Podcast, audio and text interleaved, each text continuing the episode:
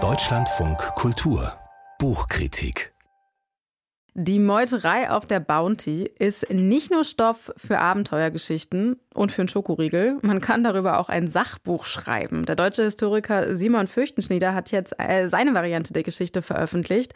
Sie heißt Meuterei im Paradies, die Fahrt der Bounty und die globale Wirtschaft im 19. Jahrhundert. Günter Wessel hat das Buch für uns gelesen. Herr Wessel, die Bounty, die Meuterei auf der Bounty, die wurde oft verfilmt, oft erzählt.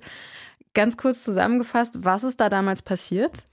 Es gibt so ein paar Fakten, die unstrittig sind. Also 1789 meuterten einige Besatzungsmitglieder auf dieser Bounty, das ist ein britischer Dreimaster gewesen, unter Führung eines Menschen namens Christian Fletcher, hieß der. Und sie setzten dann ihren Kapitän William Bly mit 18 anderen ähm, Menschen der Besatzung, setzten sie auf einem sieben Meter langen ähm, offenen Boot aus, irgendwo in der Südsee. Und ähm, Blei gelang es dann, dieses Boot von Timor, von Tonga bis nach Timor zu manövrieren. Das sind 3600 Seemeilen, also etwa 7000 Kilometer übers offene Meer und von dort aus nach England zurückzugelangen. Später wurden dann einige Meuterer gefasst äh, und in England vor Gericht gestellt. Andere zogen weiter in die Südsee hinein auf die Insel Pitcairn, die sie besiedelten, wo heute noch Nachfahren von ihnen leben. Ach, das ist ja auch spannend. Und warum haben die gemeutert? Also ging es vor allem gegen den Captain oder hatte das noch andere Ursachen? Es ging angeblich vor allen Dingen gegen den Captain, gegen diesen William Bly.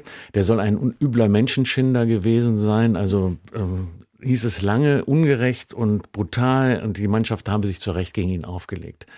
Fürchtenrieder ähm, ist jetzt nicht der Erste, der versucht, William Blythes Ehre zu retten und das gelingt ihm auch.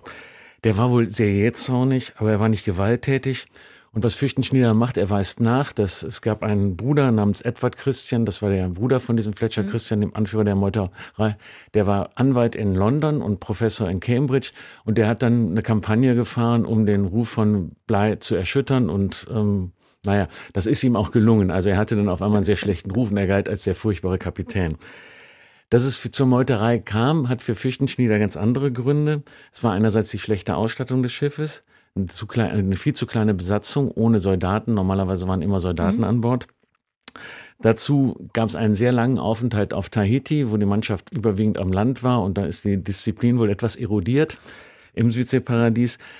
Und für ihn trägt halt nicht der Kapitän die, die Schuld, was auch, was er dadurch auch belegt, dass es diesem William Bly zwei Jahre später gelang, mit gleichen Auftrag, den gleichen Auftrag, den er damals mit der Bounty hatte, nämlich auszuführen, nämlich nach Tahiti zu segeln dort Brotbaumsetzlinge zu holen und nach Brasilien, äh, nach in die Karibik zu bringen. Das heißt, die Bounty war auf einer Handelsreise auch oder wo wollte, nee, was, wo die wollte die hin? Die Bounty wollte über Tahiti dann in die Karibik segeln. Es ging darum, Brotbaumsetzlinge von Tahiti dorthin zu verpflanzen. Die Brotbaumsetzlinge brauchte man auf Tahiti, weil, äh Quatsch, auf, in der Karibik, auf Jamaika, weil die dortigen Kolonien durch die amerikanische Unabhängigkeit von ihrem Nachschub abgeschlossen waren. Also die, die, mhm. die litten unter, Hunger, unter Hungersnöten mhm. dort und die hatten da ganz viele, also da gab es ganz viele Plantagen mit Sklaven und die Sklaven und Sklavinnen brauchten ein billiges Nahrungsmittel. Und das sollte mhm. dieser Brotbaum sein. Ähm, die karibischen Kolonien waren für die Briten extrem wichtig, weil sie, weil die Briten waren Weltmarktführer im, im Zuckerhandel und sie bauten da Baumwolle an und diese Baumwolle brauchten die, ähm, die Webereien im, im mhm. England brauchten die halt, um die weiter zu verarbeiten ja. und die Stoffe nach Indien und nach China weiter zu verkaufen. Also es war ein Stück vom Welthandel, der dadurch ähm, behindert wurde, dass die Amerikaner ihre Unabhängigkeit erklärt mhm. hatten. Deswegen mussten die Briten versuchen, Nahrungsmittel auf die, in die Karibik zu bringen. Wahnsinnig viel Geopolitik in dieser Geschichte ja. um die Bounty. Wie wird die Geschichte denn erzählt?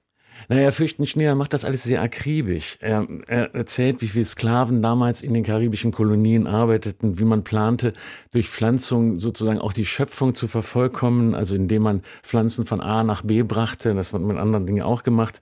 Er folgt dem Weg der Bounty, er listet die Besatzung auf, er schreibt über Mannschaftsgrade und Beförderungsbedingungen. Er schreibt über das Aussetzen des Kapitäns. Da ist ein kleiner Fehler drin, weil er sagt, das sei in der Seefahrtsgeschichte mhm. das erste Mal gewesen. Das war es nicht. William ähm, Henry Hudson ist dasselbe 1611 mhm. passiert in der Hudson Bay. Und das ist alles gut mit Quellenhinweisen unterfüttert. Das ist das große, der große Vorteil des Buches. Der große Nachteil des Buches ist, dass er ziemlich trocken schreibt, sehr brav, wenig lebendig. Und so macht er aus einer Abenteuergeschichte macht er eigentlich eine Auflistung von Fakten und das finde ich gerade bei dem Thema ein bisschen schade. Ja, klingt tatsächlich schade. Günter Wessel hat für uns gelesen, Simon Füchtenschnee das Buch Meuterei im Paradies, die Fahrt der Bounty und die globale Wirtschaft im 19. Jahrhundert. Das Buch ist bei Klett Cotta erschienen, 304 Seiten, 25 Euro.